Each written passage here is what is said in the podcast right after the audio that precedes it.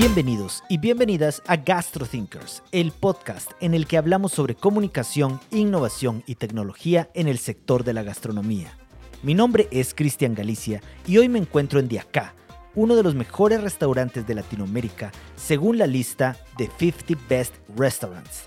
Me acompaña su creadora, la cocinera guatemalteca Débora Fadul, quien en el año 2022 fue reconocida como una de las mejores 100 chefs a nivel mundial por los premios de Best Chef, diseñados para reconocer a los creadores de las mejores experiencias gastronómicas a nivel mundial.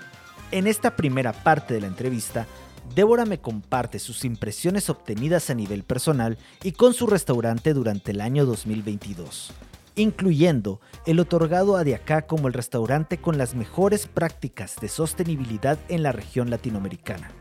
Asimismo, sus inicios y parte del recorrido de 15 años que le han llevado a alcanzar tantos logros.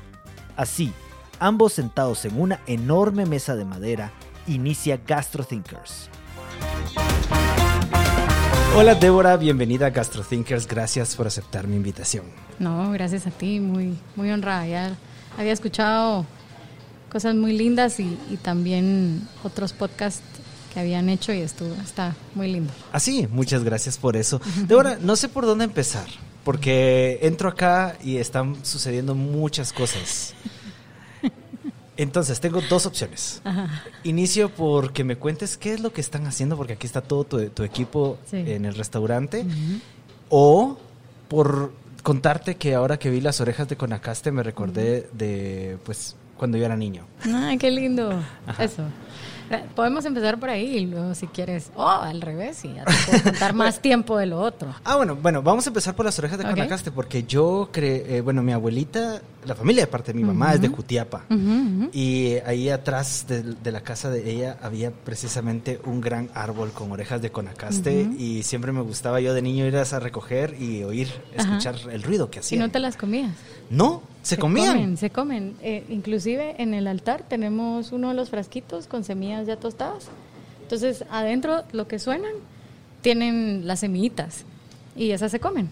Entonces se tuestan y se comen. Es comida, o sea, los venados es lo que les fascinan las semillas de conacaste, es comida de venado. ¿En serio? Ajá, pero las semillas en específico en, en varios lugares en el interior se tuestan y se comen como Eso, Sí, como- eso sí no, como se que fueran no lo nueces, sabía. pues. Ajá, ¿Y, a qué saben? Mm, tienen una nota parecida como que si mezclaras pepitoria con un poquito el zapuyul. Poquito. Ok, no sé qué es apuyol tampoco. El, el zapuyul es la semilla del zapote.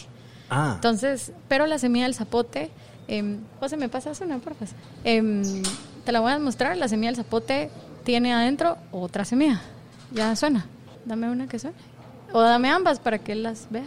Ah, gracias, perdón. Entonces, esta es la, la semilla del zapote. ok.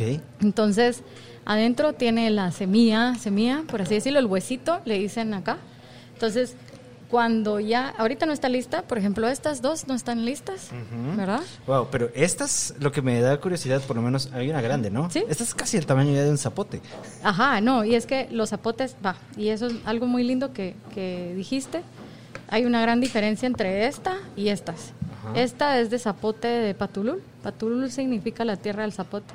Em, y de ahí vienen para, gracias, de ahí vienen para mí los zapotes más lindos. Em, son espectaculares.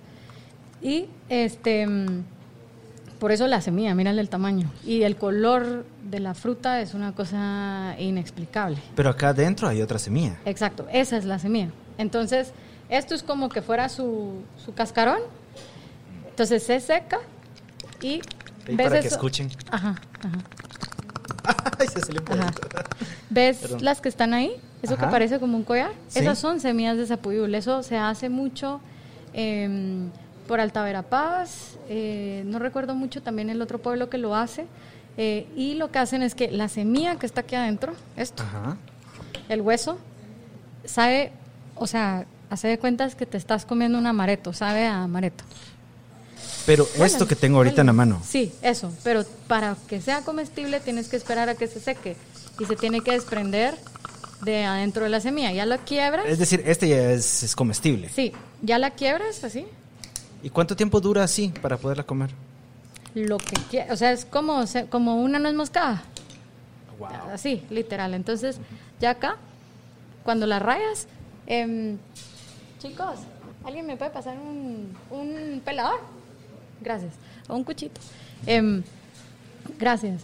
Entonces, vas a sentir el aroma, es una cosa inexplicable. Eso que, que tú ves ahí, lo que te contaba, se hace para dar inicio a un agradecimiento, para dar gracias, gracias, para algo. Entonces, la tradición, y me encantó porque me lo trajeron de regalo y luego investigué sobre qué era, y la tradición es que eh, es un regalo bien especial porque es para limpiar, para, para traer buena energía, gracias, gracias Vicky, para traer buena energía y lo que es es la semilla del zapuyul y se tuesta sobre comal de barro. Si tú buscas eso que parece un collar y lo hueles, juras que es cacao, porque huele a cacao, es una cosa espectacular. Y esto viene de las semillas está- del zapote. Sí, es este. Ajá. Entonces, imagínate lo especial que es esto, porque luego te lo voy a pasar para que lo veas, pero es, o sea, hacen la apertura, es una, es una- un trabajo muy lindo. Lo meten por aquí, lo sacan por acá, y lo que yo leí es que son las mujeres em, vírgenes, por así decirlo, que lo hacen, son dos mujeres las que lo pueden hacer, con una como madre, por así decirlo, como Sí. una como nana, eh, con ellas dos en un comal de barro. Eso fue lo, lo que, lo que investigué la última vez y me encantó porque se hace para limpiar. Eh, me lo trajeron de regalo como para buena energía y es una cosa espectacular, o sea, huele impresionante. Wow. Y este, que te voy Ajá. a pelar acá, Wow, En lo que lo pelas, solo quiero mencionar que este lugar tiene tanto, tanto que ver. Es como un museo. Bueno, voy a tomar fotografías de todo lo que me estás contando, Ajá, sí. porque así luego lo subo a, a Instagram para que lo vean. Ah, eh, huele a, a amaretto. Es impresionante, a mí me encanta. a eso. Y a eso sabe, o sea. Sí, a eso sabe. wow. Bueno, pruébalo, pruébalo. Vamos a ver. Qué increíble. Entonces, en Mesoamérica se hace... Qué es lindo, cierto. ¿verdad? En Mesoamérica se utiliza mucho para hacer helados.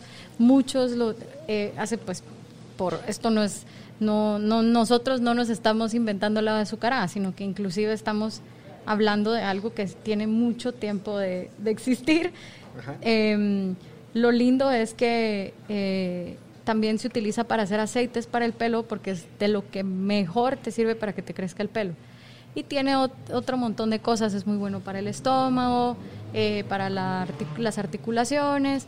Entonces, aparte de que es delicioso, tiene Sí. su lado especial, ¿verdad? Entonces, muchas de las semillas que tenemos en, en Mesoamérica, se, o sea, sí son bien especiales, ¿verdad? La, la pepitoria es una de ellas, eso lo hablamos mucho con, con mi amiga Lala, que es herbóloga y es bióloga. Y pues habla de la pepitoria lo especial que es, pero ves el No, sabor, no ¿verdad? puedo Estoy, creerlo. estoy. No- no puedo Si le vieran la cara a Cristian, o sea, está así como que. O sea, no me está ¿Cómo? ni siquiera poniendo atención en lo que No, le estoy diciendo ahorita. estoy chupando la semilla. está comiéndose la semilla. Y dime, todo lo que está aquí en las mesas, Tienen una historia. Tiene y una tienen historia. un porqué, sí. por ejemplo, ya veo aquel hongo petrificado. Sí, ese lo coseché yo eh, a 2000 metros en el volcán Atitlán. Es un Ganoderma planatum. Eh, estos hongos a mí me encanta, me encanta porque cuando, cuando también leí la historia de ellos, me gustó mucho que es un hongo que acompaña a la muerte del árbol. Entonces acompaña al árbol en su muerte, ¿verdad? Entonces me encanta y me parece una cosa súper especial porque cuando lo vi, lo primero que pensé fue chocolate. O sea, ni siquiera lo tuve que oler, lo vi y dije chocolate. Chocolate. Y cuando lo agarras, tiene obviamente las esporas y todo su polvito que tiene arriba. Parece cocoa. Y cuando lo arranqué, el aroma es chocolate. O sea, no hay pierde. Y por eso mucha gente cuando se come el helado que hacemos de ese hongo, Piensa jura que que, es es chocolate. chocolate. Con todo el corazón jura que es chocolate. Y es muy especial, es muy medicinal. Eh, este no- lo, me lo bajé de la montaña, literal, eh, hablé con Lala, Lala fue la que me dijo, lo tienes que de una vez preparar, porque si no se pone pura piedra, porque si ahora lo tocas es una piedra, ¿verdad? Ujú. Entonces lo bajé, lo, lo corté como que estuviera cortando pan y se preparó por 28 horas en agua y luego 6 días deshidratándose y eso es lo que utilizamos para hacer el helado. Hoy alguien me preguntó, me preguntó eh, si valía la pena venir a, a- a este tipo de restaurantes, desde el punto de vista económico. Sí, claro, claro, claro. Y, yo le dije, es que es toda una experiencia, porque yo recuerdo el día que vine y me sirvieron este helado, me dije, mira, me cayó muy mal que toda la noche... Eh, ¿Cómo se llama tu mesero? Oh, José, mi mano derecha. Ah, mano, José. No paraba de preguntar, ¿qué crees que es? Yo ni idea, no tenía ni idea y cada plato que venía. No parabas de preguntar qué, creías que era. Dice, ay, está mal.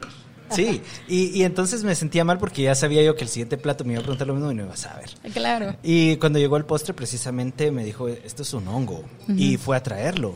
Sí, y, el lo llevó a la mesa. también, te enseñó el sikimche porque tiene ambos. No. El no. sikimche, ¿me pasan el sikimche, porfa? Gracias. El honguito. El sikimche es un hongo petenero Crece en las, en las cortezas de los árboles en Petén y ese es otro que huele a chocolate. Gracias. Pero este es lo contrario a ese. Mira, este es una cosita chiquitita divina. ¿Y este no está petrificado? este está, ya seco. En hacen empanadas, se hacen tamalitos, eh, varias cosas con este hongo y es un hongo también muy especial.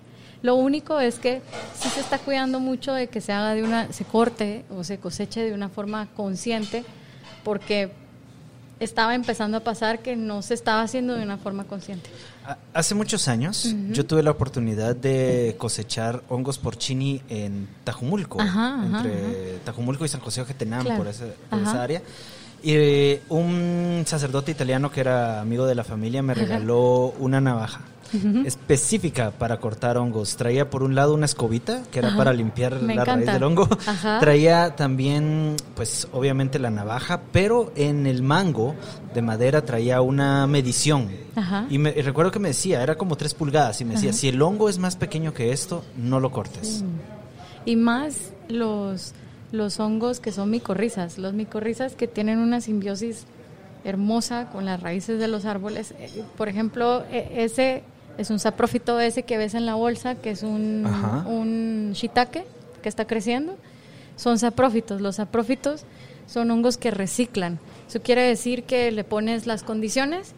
Em, en este caso, esta bolsa tiene olote, eh, madera, y lo que va a hacer el hongo es que lo inoculas ahí, va a crecer, o sea, va a hacer su micelio y todo, va a crecer y se va a empezar, va a, empezar a digerir estos hongos son súper importantes en la naturaleza porque si tú dejas un hongo, eh, por ejemplo, un tronco tirado en la tierra, estos hongos son los encargados de comerse el hongo y poderlo este, em, degradar, ¿verdad? Son hongos que degradan, entonces son muy, muy importantes.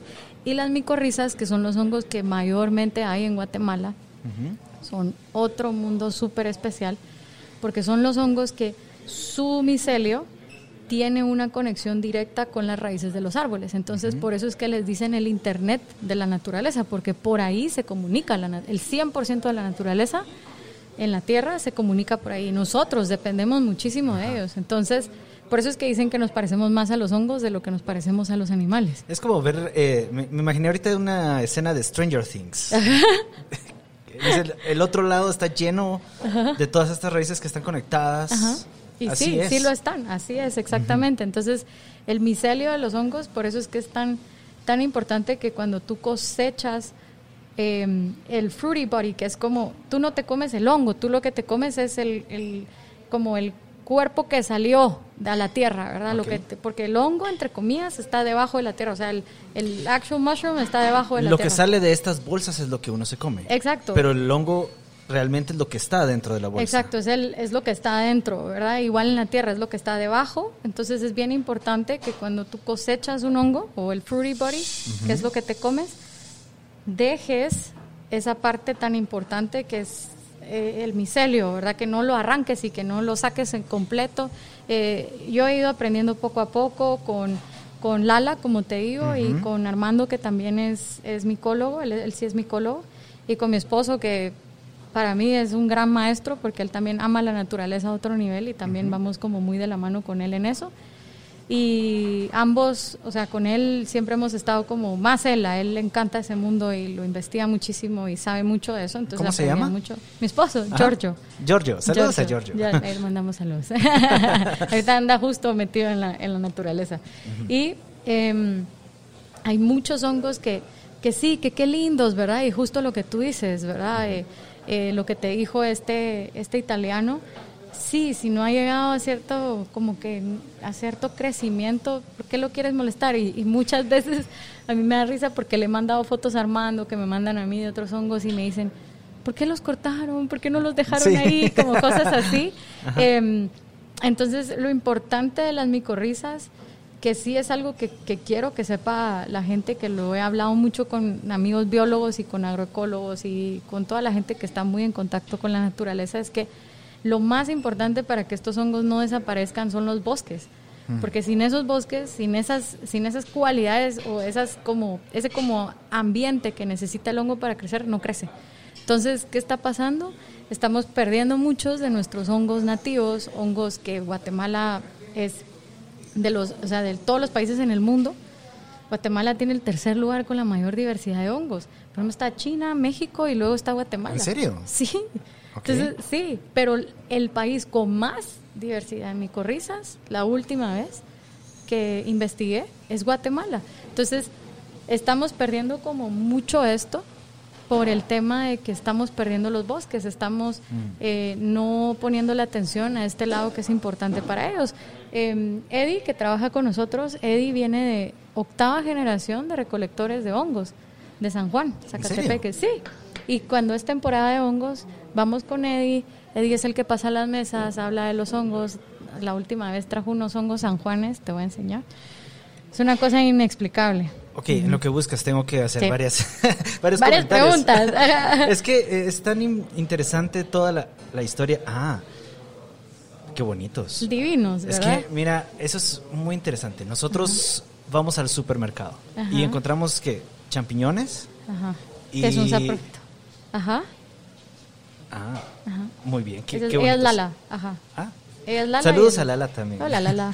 Va, eh, tenemos champiñones y, ¿cómo se llama nosotros? Los portobelo. Sí. Pero en realidad hay una gran, gran cantidad de hongos que, que existen en otros lados. Uno va a los mercados, el otro día fue al mercado de Antigua y cabal habían otros tipos de hongos. Lo que pasa es que uno no sabe cuáles son o no comestibles. Exacto. uno eso, y es que eso es otra cosa, ¿verdad? A mí lo que me gusta de mis amigos, como te digo, biólogos y micólogos, es de que cuando van a recolectar hongos eh, eh, salvajes, van siempre con un local.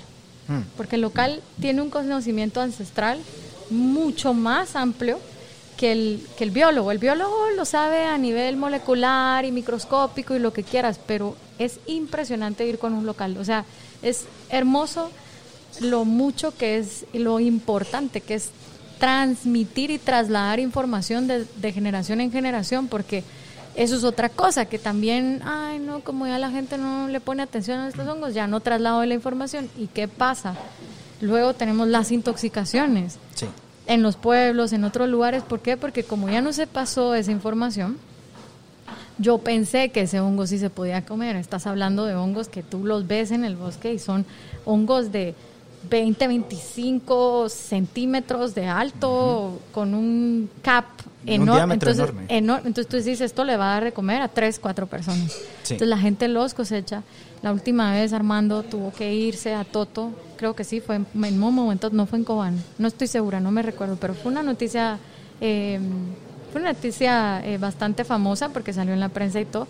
Fue una familia de cuatro niños y los cuatro niños fallecieron porque las intoxicaciones con amenitas, que son estos hongos, este, esta este género, familia de hongos, siempre me confundo, em, las amenitas, así como hay lindas, están como las rojas con puntitos blancos ah, arriba, ¿verdad? Em, esas no hay que acercarse. Que no hay que acercarse, ¿verdad? Entonces esas son increíblemente tóxicas y luego están las que les dicen el ángel de la muerte, que es una amenita blanca divina y tú ¿Qué es lo que pasa? Como estás acostumbrado a ver los champiñones, que son blancos, el portobelo, el champiñón y el grimini es el mismo hongo, solo que en una etapa diferente de crecimiento. Ah. Entonces, estás acostumbrado a ver el hongo blanco, tú dices, ah, es blanco equivalente, equivalente a rico.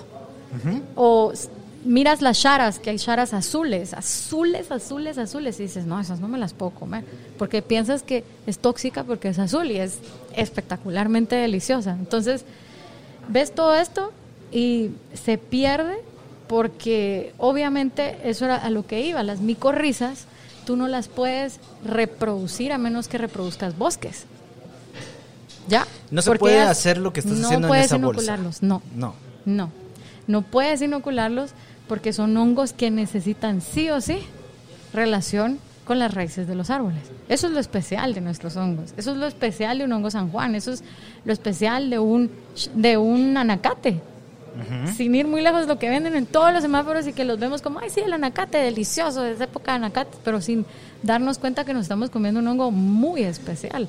El hongo de plátano, em, la trompa de coche, todos estos son micorrizas, ¿verdad? Entonces, ajá. Muy bien.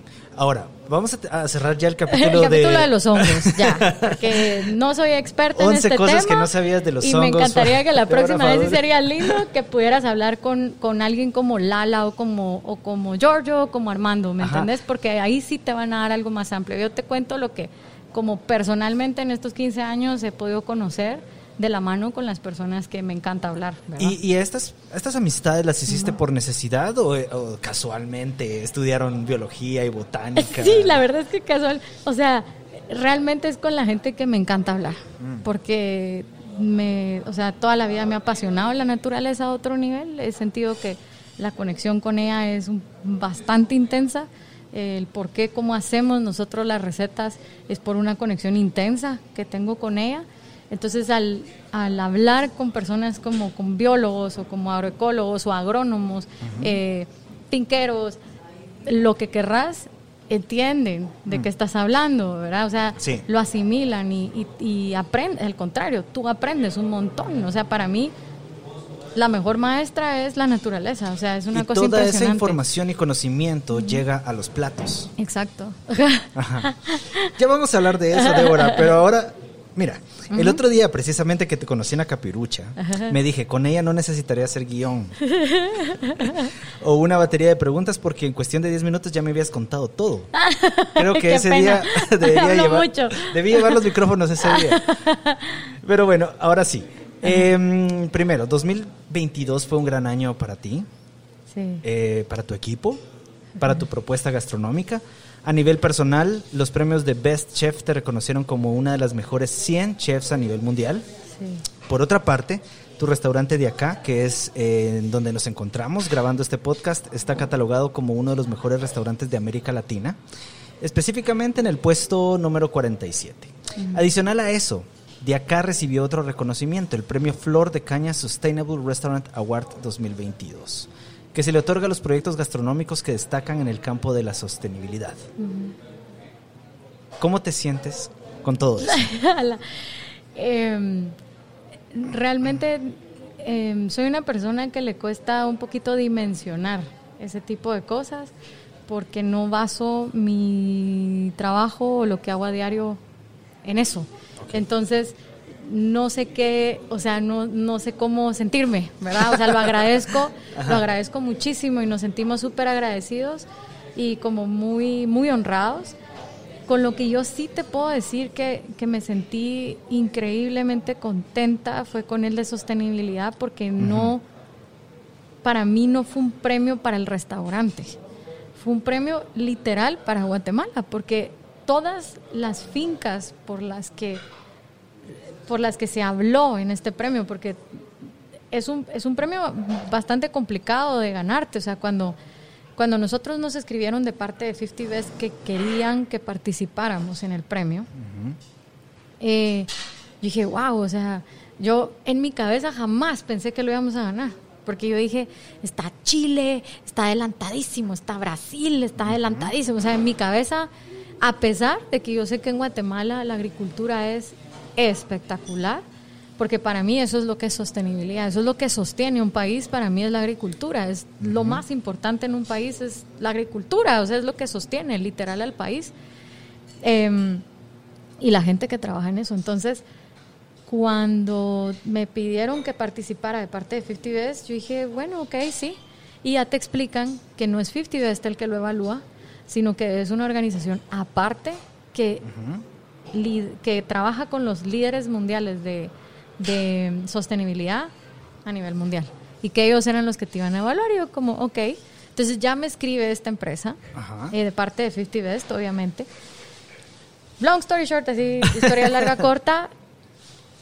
O sea, cuando a ti te dicen que te van a evaluar, tú no, o sea, en Guatemala creo que yo nunca había experimentado algo así. O sea, primero eran cinco páginas por ingrediente. O sea, las preguntas eran de quesos, de, tu, de los quesos que usas, de los lácteos que usas, del café que usas, de la miel que usas, de los vegetales, de la pesca, de las carnes, de tus desechos, de cómo tratas a la gente, de cómo sos con tus trabajadores, cómo trabajas con tus productores, cómo les pagas a tus productores, cómo les pagas a tu gente. o sea, era una... Mira, o sea, me tomó cinco horas, no te estoy mintiendo, contestar el cuestionario. Contestarlo. Ok. Bueno, lo mandas. Te contestan de regreso.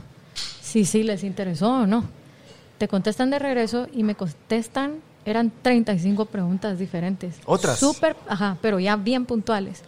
Hola, Débora. Eh, nos encantó tal y tal y esto y lo otro. Bueno, en esta me... En el área de los lácteos dices que utilizas este lácteo que viene de una finca que hace agricultura regenerativa. ¿Qué te refieres con eso? O sea, súper puntuales. O sea, no era vago. Me encantó eso porque no era vago, era algo bien hecho.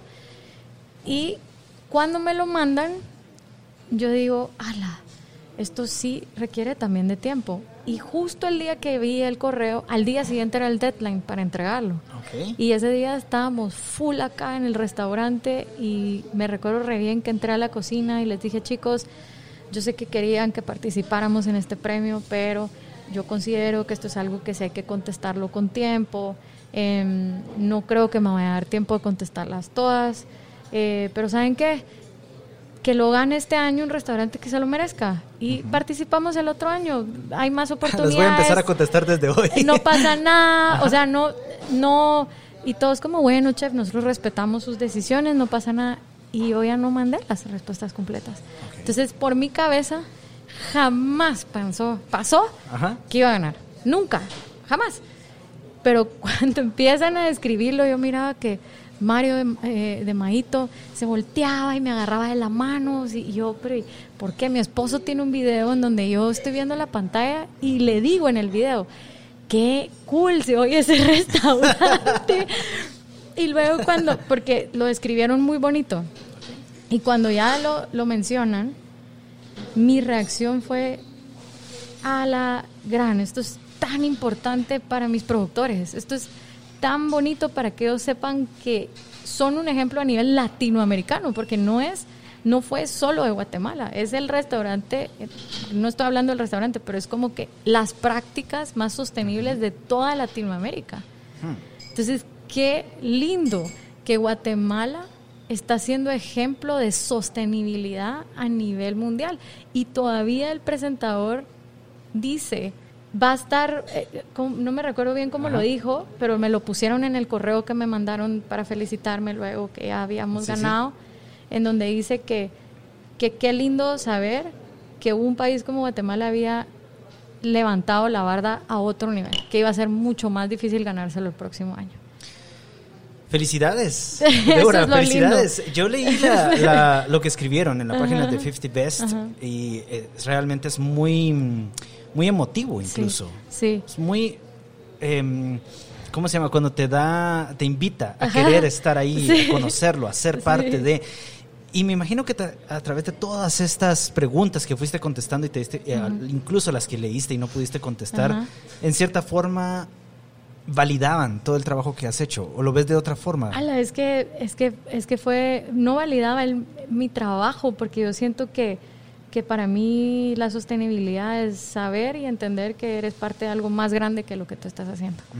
Em, y lo que validaba para mí, como te digo, era el trabajo del... Porque, o sea, sí, ok, para mí, va, está bien que sí, separamos la basura, hacemos esto y lo otro, pero para mí eso no es sostenibilidad.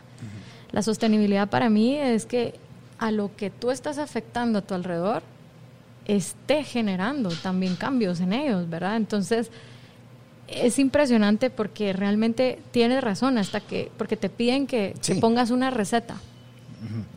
Y de esa receta desglosar cada uno de los ingredientes y describir cada uno de los productores, el área, la finca, sus prácticas. Es súper larga esa parte. Y yo lo contesté súper rápido. Fue la que menos me costó. Y ahí fue donde dije, wow, o sea, sí, o sea, que 15 años después me estoy dando cuenta que genuinamente es cierto que sí tenemos una relación tan personal con, con el lugar en el que estamos trabajando, ¿verdad?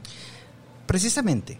Todos estos premios, reconocimientos y resultados no se logran de la noche a la mañana. Recuerdo que el otro día hablaste de que hace 15 años fundaste, y entre comillas, la empresa. y no sé exactamente a qué te referías. ¿Qué me refiero con el entre Pues tú tienes muchos proyectos, incluyendo de acá, la capirucha, el estudio de acá y en. ¿Podrías compartirme sobre esta empresa? ¿Cómo inició todo? Ok, bueno, realmente inició con con que literal llegó una amiga y me dijo, mira, necesito un chef privado para un evento, son 100 personas. ¿Te animas? Yo me acababa de graduar, yo literal tenía dos meses de haberme graduado de Camil. Ok, perdón, es que está pasando un avión. Para quienes no conocen de acá, este se ubica en el techo de un edificio en la zona 4 de la ciudad de Guatemala. ¿Qué altura estamos o qué nivel es? Estamos en el PH, pero es en el nivel, se podría decir que en el 9. 9. Ajá. Sí. Cerca de donde pasan los aviones. Cerca de donde pasa, la gente nos pasa saludando de veras, eh, bueno, entonces, eh, esta amiga viene y me dice, necesito un chef privado para 100 personas y como te digo, yo me acababa de graduar y yo le digo, sí, ¿por qué no? eso sí es algo que te puedo decir que me caracteriza mucho, que me puedo estar muriendo del miedo por adentro, pero igual lo hago, ¿verdad? o sea, lo hago. Y creo que el miedo es un factor que a mí siempre me gusta tenerlo, porque siento que te prepara eh, para cualquier cosa, ¿verdad? Entonces, bueno, eh, hago el evento, pero antes de hacer el evento le pido a la señora del evento que me dé una cita y para ella fue extraño. Esto hace, estamos hablando hace 15, 16 años, es extraño que un chef se quiera reunir contigo para platicar. Entonces le dice a mi amiga, bueno, sí, llego a su casa, yo llegué como que ya tenía una empresa así formada, el saco, yo hablaba de nosotros, hacemos esto, como que si yo también era una empresa ya de 7 de 60 personas, ¿verdad? Eso está en guatemalteco, está yo lo hago igual. Me encanta. Y bueno, para no hacerte la larga, em, me doy cuenta em, que no sentía la comida como yo la siento. O que la siente, pero no sabe que la puede sentir de esa forma. Entonces me empiezo a dar cuenta que hay una desconexión del, del cliente con el alimento a un nivel muy profundo. Y entonces le empiezo a hacer preguntas. Cuando yo le digo, ¿cuál es su comida favorita? Que es la más fácil. Y me dice, ay, a mí me encanta eh, la pasta. ¿Qué pasta? Eh, un ejemplo, no sé, la boloñesa. ¿Por qué le gusta la boloñesa? Ay, eh, no sé, porque, porque es rica la carne. Yo, ¿qué tipo de carne? Entonces me dice, eh, no sé, molida. Y yo, ¿y por qué cree usted que le gusta la molida? Entonces ella estaba, hasta que se empezó a relajar y empezó, ay, es que mi abuelita la hacía con esto y ¿sabe qué? Le ponía un toque de romero para que le diera un poco más de aroma y entonces te empiezan a contar no solo memorias y te empiezas a dar cuenta que la desconexión está porque estamos acostumbrados a memorizar. Y entonces ahí es donde me empiezo a dar cuenta que que ahí es donde, donde entendí, me fui a mi casa y dije, wow, qué papel tan importante el del cocinero en una sociedad, porque es un canal. Al final del día es un canal, es un canal que conecta dos mundos. Uno es el alimento, la tierra, el productor, junto con el otro lado que es el consumidor. Y si nosotros no hacemos bien nuestro trabajo, por culpa nuestra es esa desconexión. Porque el cocinero por, mucha, por mucho tiempo fue el responsable de hacerte sentir bien, pero al mismo tiempo tener esa sostenibilidad con la tierra, ¿verdad? Entonces dije, ¿en qué momento lo perdimos? ¿En qué momento nos pusimos al centro? Y eso fue hace 15 años. Eso fue hace 15 la años. La revelación. Sí, la revelación fue hace 15 años, entonces me empecé a dar cuenta que había, primero había que Em, remendar y que iba a tomar tiempo.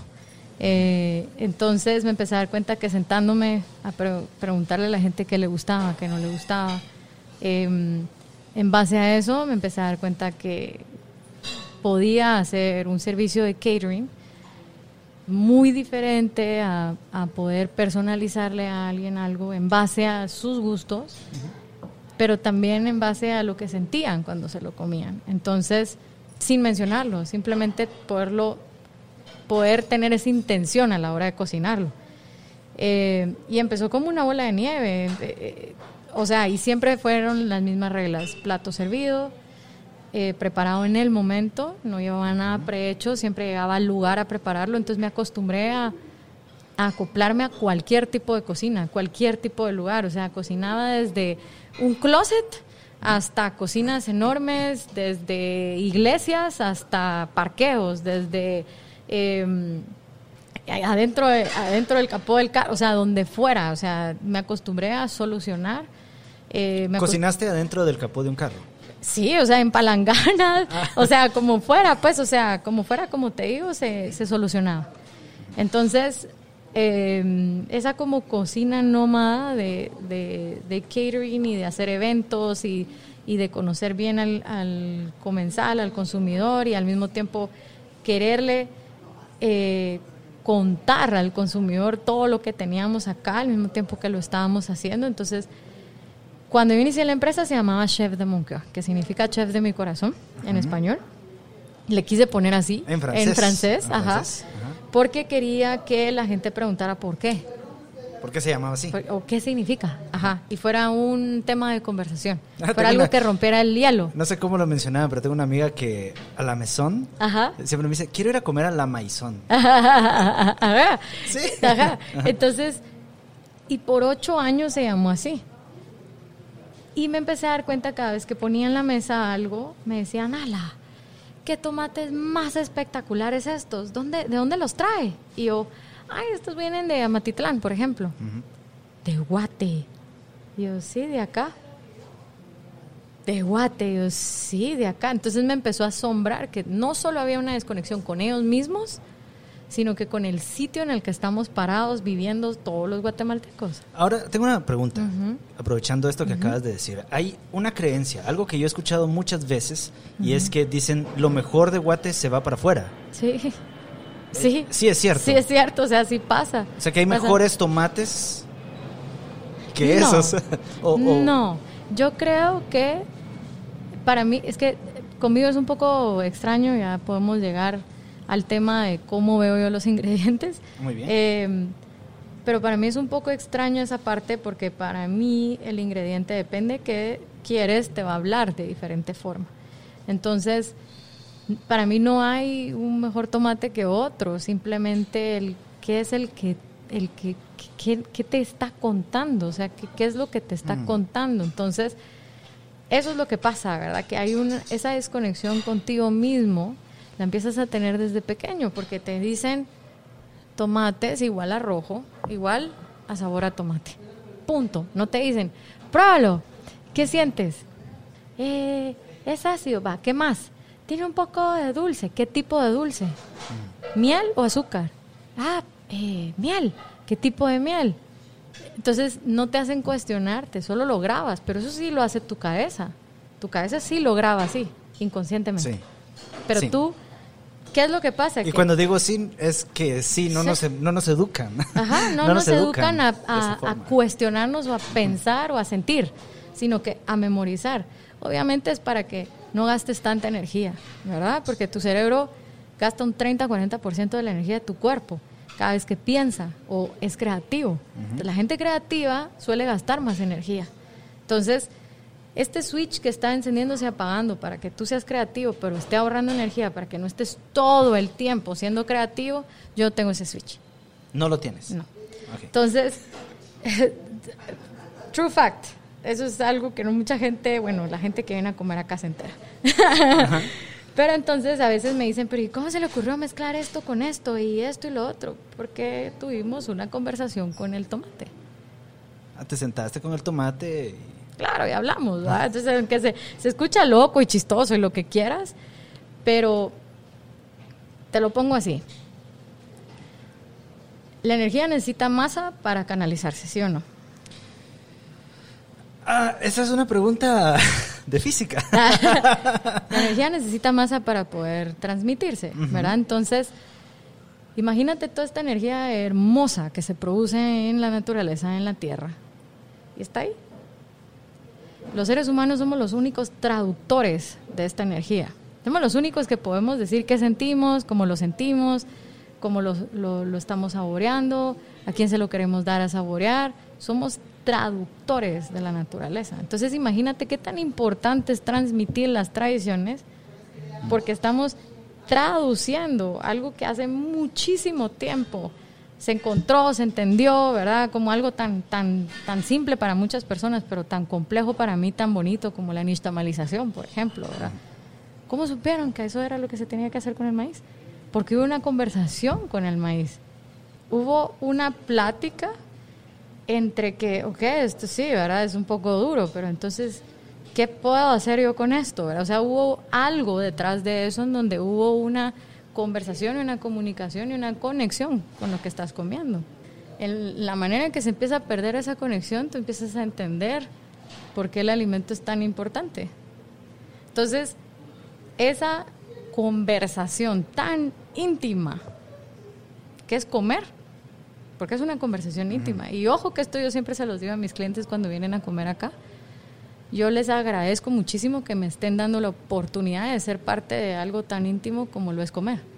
Porque ni tú ni yo vamos a saber cómo se siente el chico que está a la par mía comiendo realmente, aunque estemos comiendo lo mismo. Es una experiencia personal. Y es, y es muy interesante lo que dices, porque justo ahorita acabamos de salir de las fiestas, Navidad, Año Nuevo, y por ejemplo, en mi caso, esa es la época en la que yo como tamales. Ajá, yo también. Y como los tamales específicamente de mi tía. O sea, esos son para mí los mejores. Y mi mamá me vive, dando tamales de sus vecinas y de no sé quién le trajo, y pero ninguno me gusta tanto. Como el de tu. Como los que hace mi tía Iris. O sea, son deliciosos. Y creo que probablemente los de la tía del que esté sentado a la par mía son mejores para esa persona, esa experiencia, esos sabores, eh, esa historia que tiene el platillo. Pero para ti está asociado con algo muy personal. Sí. Entonces, cuando alguien me dice, es que no me gusta, no sé qué, bueno, lo respeto, porque al final del día va a estar adentro de tu cuerpo. Entonces, de ahí viene el por qué para nosotros es tan importante la relación pre con el ingrediente, con el productor, de dónde viene, por qué. Porque no va a estar adentro de mi cuerpo lo que yo estoy cocinando, va a estar adentro del tuyo. ¿Y por qué no voy a respetar yo ese proceso como cocinero, como canal? respetar ese proceso. Entonces, ojo que ahí viene lo que el por qué te digo yo que es tan importante y por qué somos al final canalizadores de energía. Porque esto se procesa de este lado, tuvo un proceso y un trayecto de un año, a veces hasta siete años en la tierra, generando todo esto. Llega a tu mesa y tú, ah, sí, solo cortalo, picalo y metelo. Wow. Ese proceso que anterior lo cortamos ahí, sin respetarlo. Entonces a la hora que se transmite en tu cuerpo ya no va a mandar el mismo mensaje. Yo, yo, es que mira, es un bombardeo de ideas con esta charla que tengo contigo porque, por ejemplo, a mí los libros que más disfruto de recetas son aquellos que tienen una pequeña historia, aunque sea un párrafo. Pero me disfruto mucho más eso que un libro que no traiga esas recetas, que no diga nada, que solo te trae la lista de ingredientes para hacer un platillo. Exacto. Entonces, a raíz de eso fue que que nos inventamos el ecosistema sensorial y el por qué es tan importante para nosotros probar los ingredientes antes. Porque, ok, sí, tú ya sabes a qué sabe la cebolla, pero no es a que te estás comiendo ese día. Entonces, prueba las cosas siempre antes.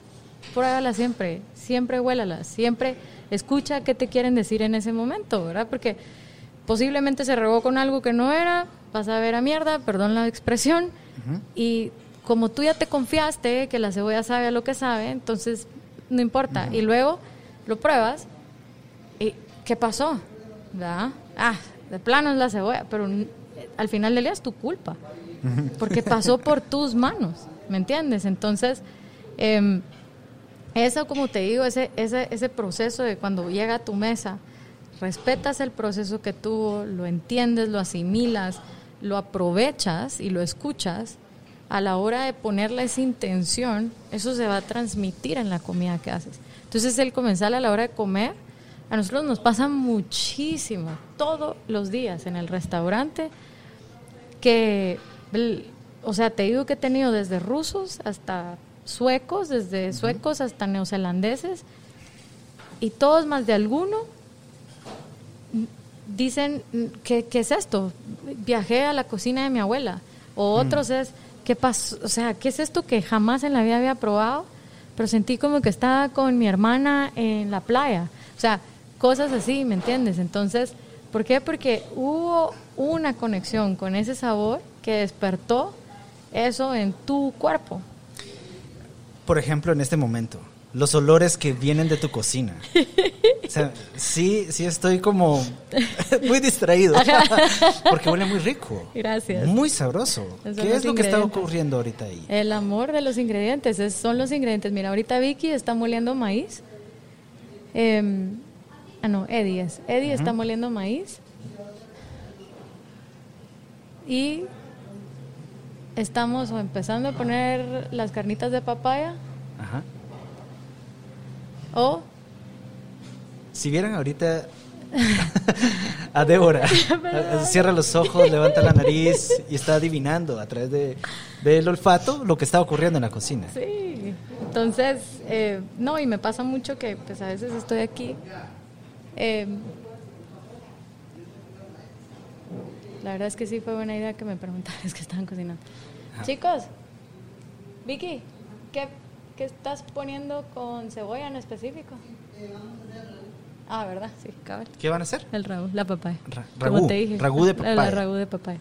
Eh, solo les encargo que la cebolla la dejen un poquito más de tiempo. Antes de... Mira, desde ya quiero decirle a todos los que me están escuchando, este va a ser un podcast que va a ir partido a la mitad, porque no he llegado ni a, ni a la mitad de lo que tengo preparado. Yo hablo demasiado. No, pero es que, advertido, no, pero la información está muy, muy buena.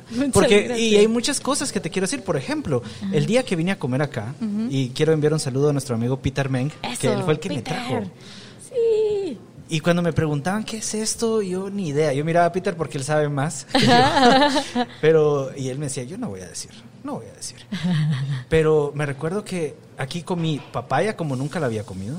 O sea, me dieron las semillas de papaya. Sí, también. Eh, la sandía como nunca la había comido. Muchas frutas cocidas, cocinadas, no, no, era jalea, porque es lo que usualmente uno hace con las frutas. como, ¿haces jalea o te la comes no cruda? la quieres escuchar. Imagínate cuando te, cuando te quieren hablar y te quieren contar algo tan especial. Y tú solo ponerla en azúcar y licuarla. De hecho, ¿verdad? De hecho recuerdo que, yo le contaba, ese día hablé con Peter y le decía, mira, uno hace, uno le quita con una cuchara las semillas de la papaya y a la basura. No sabes que puedes hacer algo con eso. Exacto, y que son impresionantes para el estómago. ¿Qué hacen? Primero tienen un montón de enzimas, entonces te ayudan a digerir. Mm. Entonces las personas que tienden a ser un poquito, que no tienen una buena digestión, eh, o tienen una digestión muy lenta, la, primero, la papaya es genial para eso. Eh, y mm, las semillas, entonces tú haces tus licuados de papaya y les puedes licuar las semillas. Ojo de no ponerles muchas porque también son bastante picantes, ¿verdad? Entonces pueden hacer, o sea, así como son muy buenas, también sí puede ser muy irritante para tu estómago, ¿verdad? Porque es como una pimienta. Em, son espectaculares. O sea, y las, nosotros las curamos, las secamos, las usamos como entre comidas caviar, le decimos ¿Ah, caviar de caviar de caviar de bosque, le decimos. Em, y o sea, las hemos usado de mil formas. Ajá. Ahora bien, todo eso aterriza en estos proyectos que hiciste. 15 años después o en el trayecto. Eh, en el trayecto, fue, fue en el trayecto, como te digo. Entonces, cuando la gente me decía, ¿dónde era esto? Yo decía, ah, es de, es de acá, es de acá, es de acá, Entonces ahí fue donde dije, cuando cumpla 10 años de tener Chef de Moncoeur, le quiero poner de acá. Como decimos los chapines, no decimos de acá, nosotros no decimos tortilla, decimos tortilla, ¿verdad? Nos comemos como mucho las palabras, entonces no decimos de acá, decimos de acá. Entonces, cuando llegue a cumplir los 10 años, le cambié el nombre a de acá. siempre lo mismo, de acá y de acá. Porque chef de Moncur significa eso también, chef de mi corazón, o sea, mucho como el corazón de aquí y de acá. Em, entonces nace de acá, antes de que nazca de acá, nace en, con el fin de literal hacerle un plato diferente a cada persona que se sentaba en la mesa en el momento.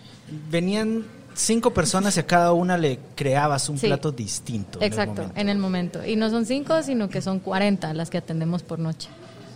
La última vez me tomaron tiempo eh, los chicos en cocina, porque lo que hace esto es que es un menú que solo tiene ingredientes, entonces el, el cliente circula, sus favoritos, nada de esto está preparado, yo lo recibo, lo leo y en el momento creo el, el plato. Y esto se va a comanda y lo cocinamos. Em, y es un menú de degustación de siete tiempos y el menú, el plato principal es ese. Mira la cara de Mónica, no sabe ni qué pensar. logística y un poco loco, la verdad, pero... y, ahí tengo una pregunta. ¿Cuál es el, si pudieras poner un porcentaje así como de éxito del platillo o, el, o que el cliente esté satisfecho con lo que le sirvieron? 100%. Mm. Porque estás comiéndote lo que te gusta.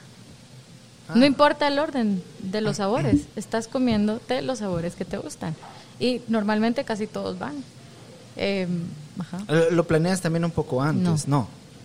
No, no, tienes una matriz así como proteína. Sí, o sea, sí tenemos, o sea, el menú tú lo abres y tiene proteínas y pues están las proteínas. Puedes escoger vegetales ah, y tiene 20 tipos de vegetales. Eh, están las frutas, tienes 15, están las hierbas, está todo. Pero no me pongo porque no sé al final qué es lo que van a elegir. Entonces, y tienes un lado en donde tú eliges tu perfil de sabor, si te gustan los sabores más grasos o más dulces o más ácidos o más picantes, así. Entonces yo ya lo leo y en base a eso creo tu plato. es como arma tu propia pizza con los ingredientes que están sin, disponibilidad. Sin, sin nada cocinado. Sin nada cocinado. Y todo se prepara y es un plato de menú de degustación hecho con tus ingredientes en el momento. ¿Y dónde está En? En está en todas partes, pero se llama En porque es en todas partes. Ajá. Y, o sea, es. Hemos abierto desde. Lo, bueno, ahorita ya eh, todo el año pasado no lo abrimos. Em, y el, obviamente el año de pandemia. Entonces ya tenemos dos años de no abrirlo. Eh, este año lo volvemos a abrir en febrero. Así que espérense por el lugar. Porque siempre son lugares súper random. O sea, la última vez abrimos en las cúpulas de Santo Domingo. Entonces, el, en donde nos dejaron abrir la cocina fue adentro de donde, la, lo, donde cantan. Okay. Entonces solo nos dijeron, divinos, porque re lindo, se portaron con nosotros. O sea, fue como, solo no vayan a poner la licuadora a estas horas. Y ya. Entonces, ah, va, porque a esa hora era cuando cantaban. Entonces nosotros... Ajá. ¿Y por cuánto tiempo abrieron? Eh, siempre son tres meses en el mismo lugar, pero son dos noches por mes. Dos noches por Entonces son 80 personas al mes que atendemos. Wow. Wow. Hablemos de acá. Uno de los mejores restaurantes en los que he tenido el gusto de comer. Gracias. Y la verdad es que debo decir que es un lugar bellísimo. Gracias. Me encanta, es espectacular. ¿Cómo encontraste este lugar? ¿Quién elaboró el diseño? El diseño lo hizo JJ Estrada y la Mamu. El edificio es un edificio que ya tiene, creo, si no estoy mal, tiene 40 o 60 años. Es un edificio con mucha historia en zona 4 de, la de los Estrada, la familia de los Estrada, es OEG. Lo lindo del edificio es que el abuelo de ellos, eh, ellos traen repuestos de energía a Guatemala, ¿verdad? Ellos fueron de los primeros en hacer esto acá. Cuando ellos agarraron el espacio, cuando el abuelo de ellos agarró el espacio, dijo, esto es, es muy angosto, no, no es tan largo como una, como una bodega. Tú ves las bodegas a los alrededores y son largas. Entonces él dijo, ¿cómo hago mi bodega? La voy a hacer vertical. Entonces fue la primera bodega en, en, el, en, el, sector vertical, es un edificio. ¿verdad? Entonces, cada piso era algo diferente, ¿verdad? Luego JJ y sus hermanos lo agarran bueno, JJ y, Ana, lo agarran y lo vuelven la fototeca y lo transforman en un espacio cultural, creativo, espectacular por 15 años. Llegan los 15 años, la pandemia, y bueno, tienen que cerrarlo, esto y lo otro. Y yo me recuerdo que este lugar, o sea, donde estamos en el restaurante, yo lo conocí hace 15 años porque hice un evento acá. Y cuando entré dije, no. O sea, me encantó. A mí me, me impactó. El Me lugar encantó. no tiene paredes. No. Son solo ventanas. Hay solo vidrio. Así estaba. Así estaba. Menos estas puertas. Y las puertas de atrás, esas sí las, las hicimos cuando nos pasamos para acá. Varios cambios de color y varias cosas. Eh, estas eran de eran paneles de luz, eran lámparas.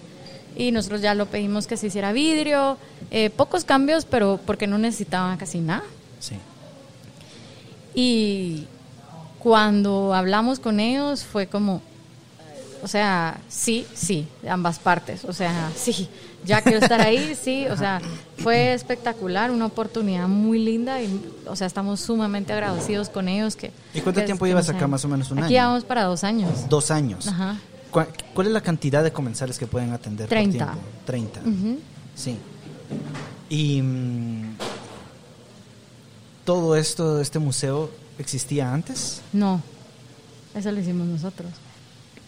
O sea, el, el 100%, las raíces, estas son raíces de 100 años de café, las de allá tienen 36, eh, la gente cuando las ve jura que son de ceiba o de mangle, nos han dicho de todo, jengibre, Menos café. menos café. Pero si viene un caficultor, lo primero que dice es, wow, nunca había visto raíces de café tan grandes.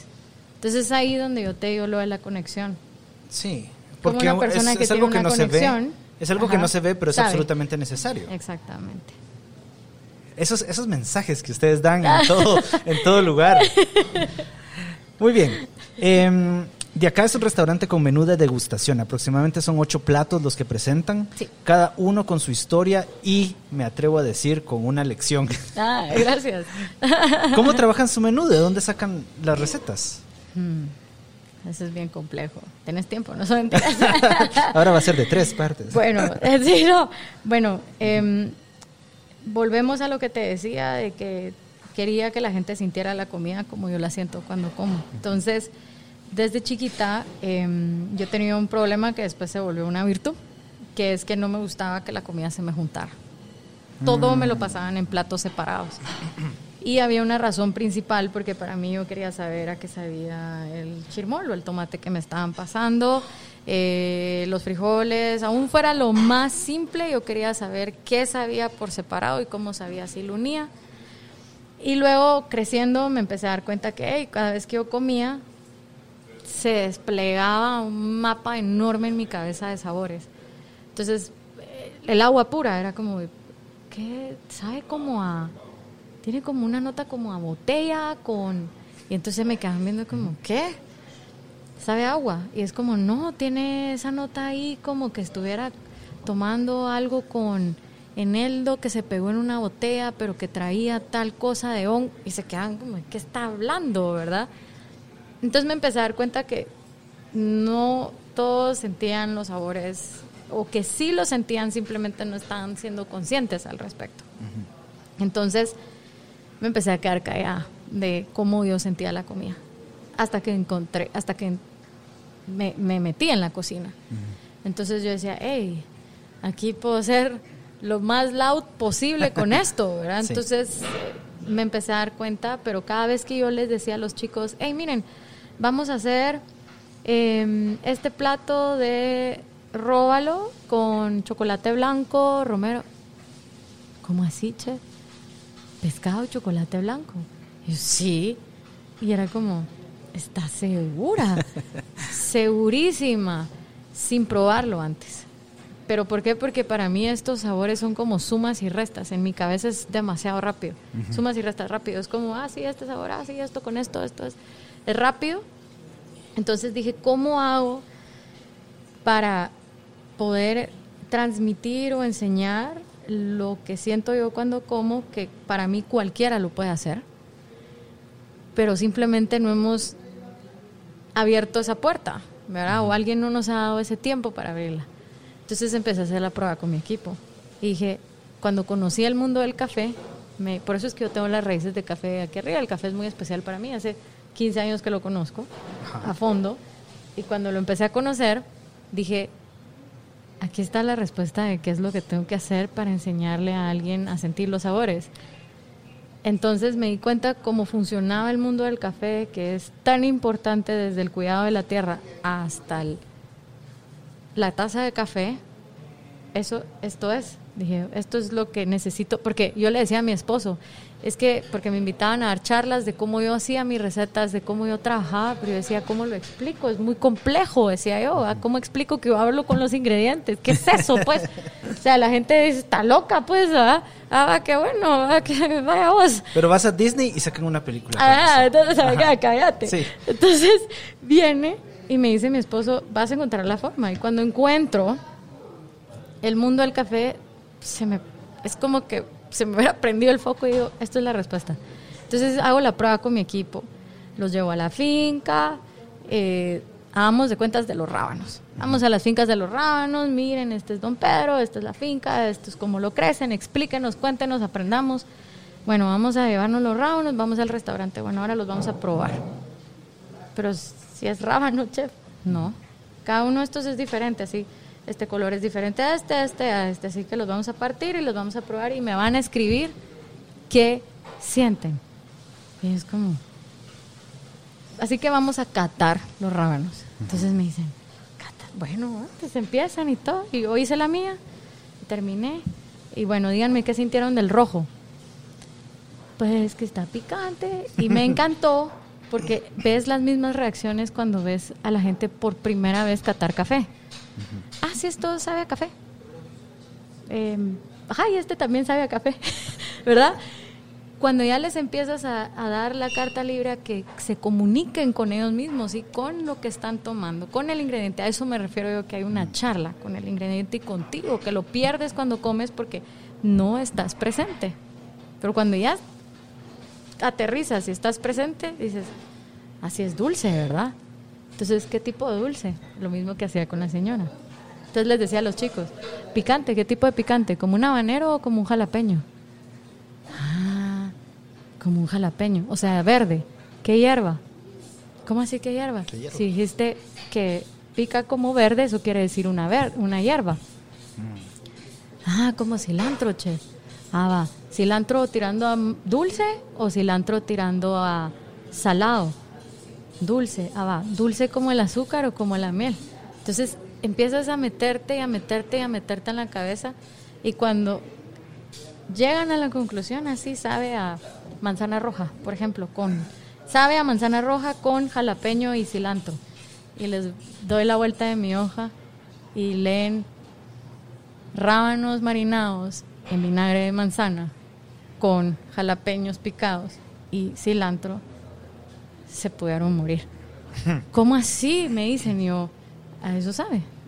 El ingrediente les está diciendo con qué me puedes cocinar. ¿En serio? no. Y ahí ellos se impactaron y dijeron, wow, les estalló la cabeza. Y lo que empecé a dar en la C- Casi no universidad... hago esto, pero toda esta lección merece un aplauso. Ah, Muy bien. entonces ahí ahí donde me, me emocioné con el hecho de quererlo enseñar más. Entonces eso es lo que doy en la universidad. Y cuando lo ves, es que es lindo verlo en, en la gente. Es, vi- ver, es muy lindo ver la reacción de la gente. Saber cuando voltean a ver su hoja y leen lo que escribieron. Y dicen, ¿cuándo se me hubiera ocurrido ponerle esto, esto, esto, esto a esto? Y es porque tu cerebro sí lo sabe. Tuve una comunicación con el ingrediente, pero no lo escuchas cuando comes. Es interesante porque llevamos comiendo prácticamente toda la vida. Y toda esa información en algún lado se Está almacena. ahí, exactamente. Algún día probaste algo que te gustó, no lo has probado mucho tiempo, pero ahí está. Ahí está. Ahí está. Eh, yo, por ejemplo, ahorita tengo la foto de uno de tus platillos. Ajá. Este que está acá me llama la atención porque venía todo por separado. Así como tú dijiste, pues que te gustaba todo por aparte y luego lo unes. Exacto. Estos son eh, el, el estofado de melón y lengua. el estofado de melón y lengua. ¿Viene en un plato la lengua? Eh, bueno, no, no, viene en una sartén en de hierro sartén fundido. de hierro fundido. Y luego viene el, bueno, el puré y en otro plato unas tortillas Ujú. Con una hojita encima De orégano, orégano orejón, que es bastante ahumada. y una y un puntito. Ajá, Y la idea era unir todo eso. exacto. esa experiencia también da, la creas tú de esta forma. Exactamente. Entonces, me gusta también que si pruebas todo por separado, todo te va a gustar, pero a la hora de probarlo junto vas a decir, que acaba de pasar dentro de mi cabeza? Entonces es como bien importante, como que tú vas a hacer esa prueba, como que es que es con cualquier cosa. Entonces ahí es cuando empiezas a darte cuenta que una zanahoria no es una simple zanahoria, que un melón, que una sandía, que una papaya, como tú me decías, no es una simple papaya y una simple sandía, pero empezamos a ver a los ingredientes como, ah, sí, fruta del día, la papaya y la sandía, vaya, sí, me la como rápido, es bueno para mi salud, pero no entiendo por qué y el por qué para todo es súper importante. Para mí es bien importante por qué estás haciendo las cosas. De ahí parte todo.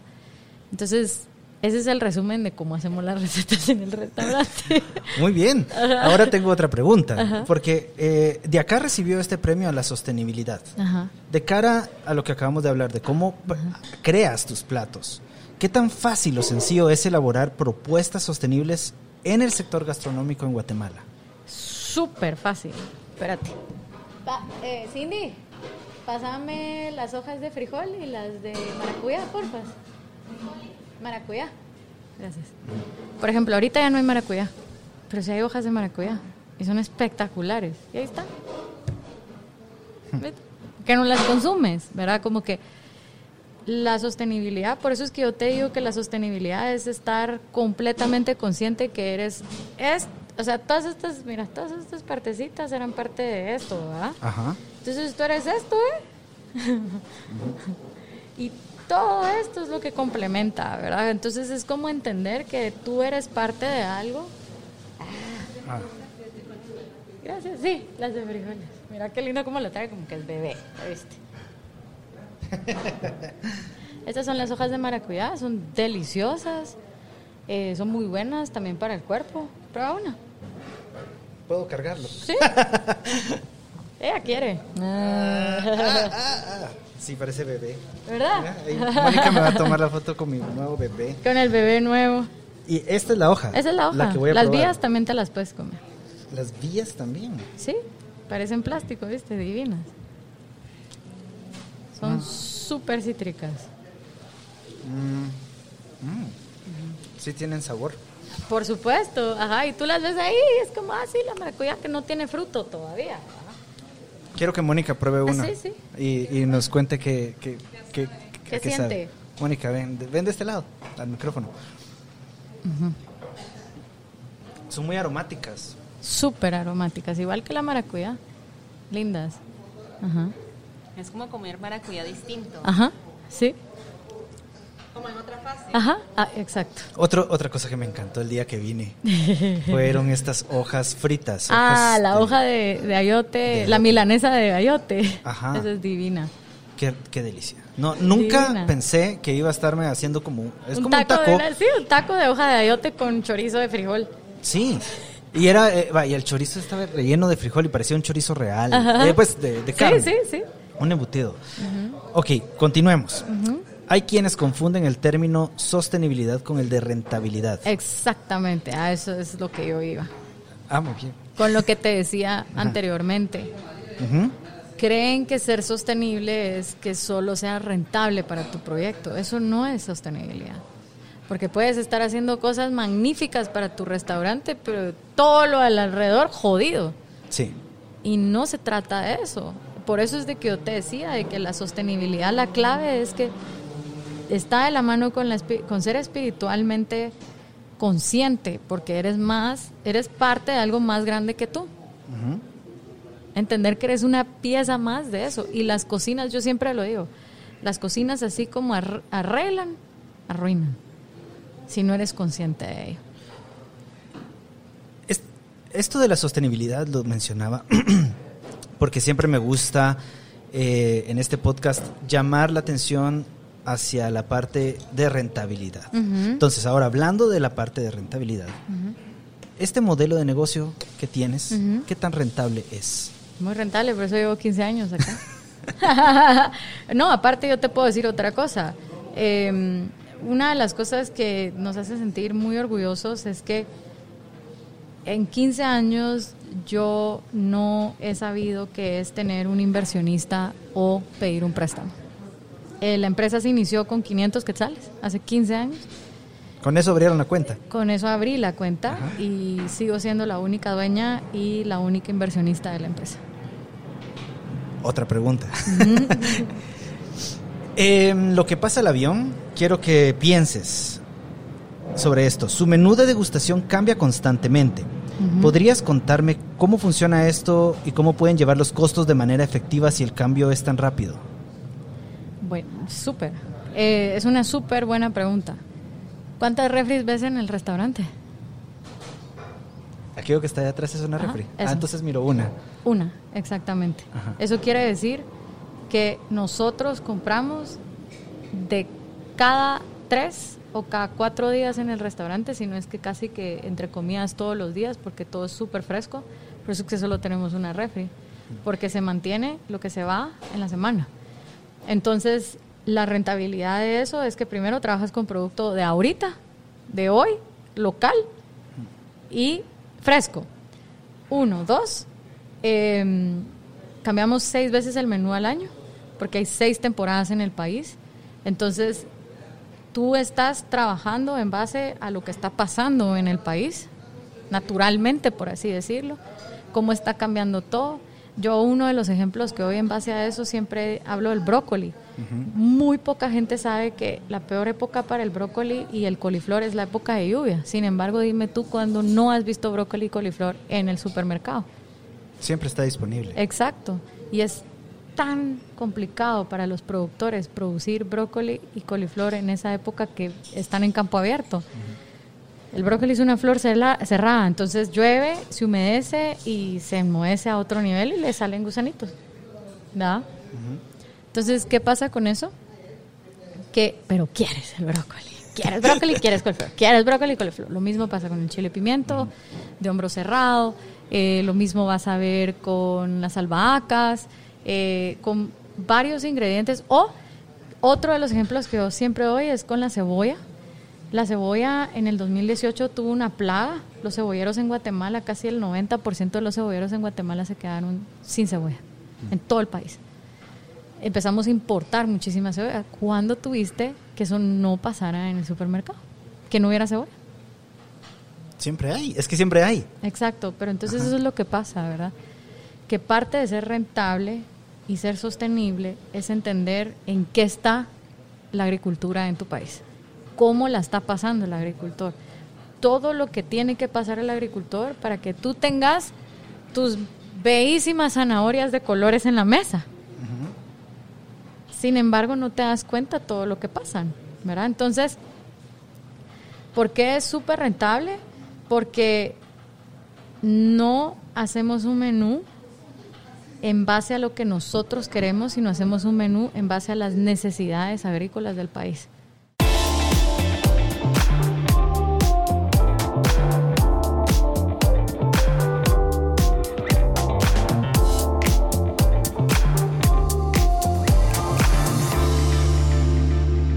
Hasta aquí la primera parte de la entrevista. En la siguiente entrega de GastroThinkers, Débora nos hablará sobre sus otros proyectos gastronómicos, su visión para la sostenibilidad en los restaurantes guatemaltecos y su consejo para los emprendedores gastronómicos. Hola, soy Andrea Gilson y quiero compartirte algo. Si tienes una idea para un emprendimiento de comida o bebida, o ya tienes un negocio gastronómico, pero te está costando vender, o tal vez no tienes tiempo para las redes sociales, pero sabes que son importantes, entonces puedo ayudarte. Ingresa hoy a www.cristiangalicia.com y podrás encontrar soluciones para tu proyecto. Asesoría para tu marca, administración de redes sociales, talleres para que aprendas tú mismo a gestionar tus medios de comunicación. Cristian Galicia, experto en comunicación gastronómica. Ingresa hoy y hagamos juntos crecer tu negocio gastronómico. Débora. Em, Peter, Ajá. me dijo que eh, le gusta escuchar este podcast ahora que va al puerto porque tiene un restaurante allá. El camino es más o menos de dos horas y media. Ajá, sí. Y podríamos darle, Real para el, para el paredón. Ajá, le podríamos dar la oportunidad de escuchar un episodio de dos horas y media o lo partimos a la mitad. Yo digo que lo partimos. A mí me da pena aburrir a la gente. Yo creo que hable demasiado. Ah, va, ok. no sé, pues, pero ustedes mandan. No, va- vamos a partirlo a la mitad, pero igual Ajá. vamos a seguir grabándolo. Ok. Eso es lo que quería Ajá. saber, si Ah, podemos ya. seguir grabando la segunda parte, porque sí. todavía tengo muchas preguntas más y, y sí es importante toda, toda la información que nos estás dando a todos nosotros. Gracias. ¿Está bien? Sí, está bien. Va, entonces nos vamos a tomar dos minutos en lo que me estiro y voy a traer. Va, ya otra lo voy a cosa. tomar. Sí, sí, sí. Vaya, muchas Buenísimo, gracias, No, Débora. a ti. Gracias. Gastro Thinkers es un podcast producido por Cristian Galicia. Este episodio fue grabado en el restaurante de acá, en la ciudad de Guatemala, con la participación de Débora Fadul y el apoyo de Mónica Morales. Búscanos en Instagram como Gastro Thinkers Podcast.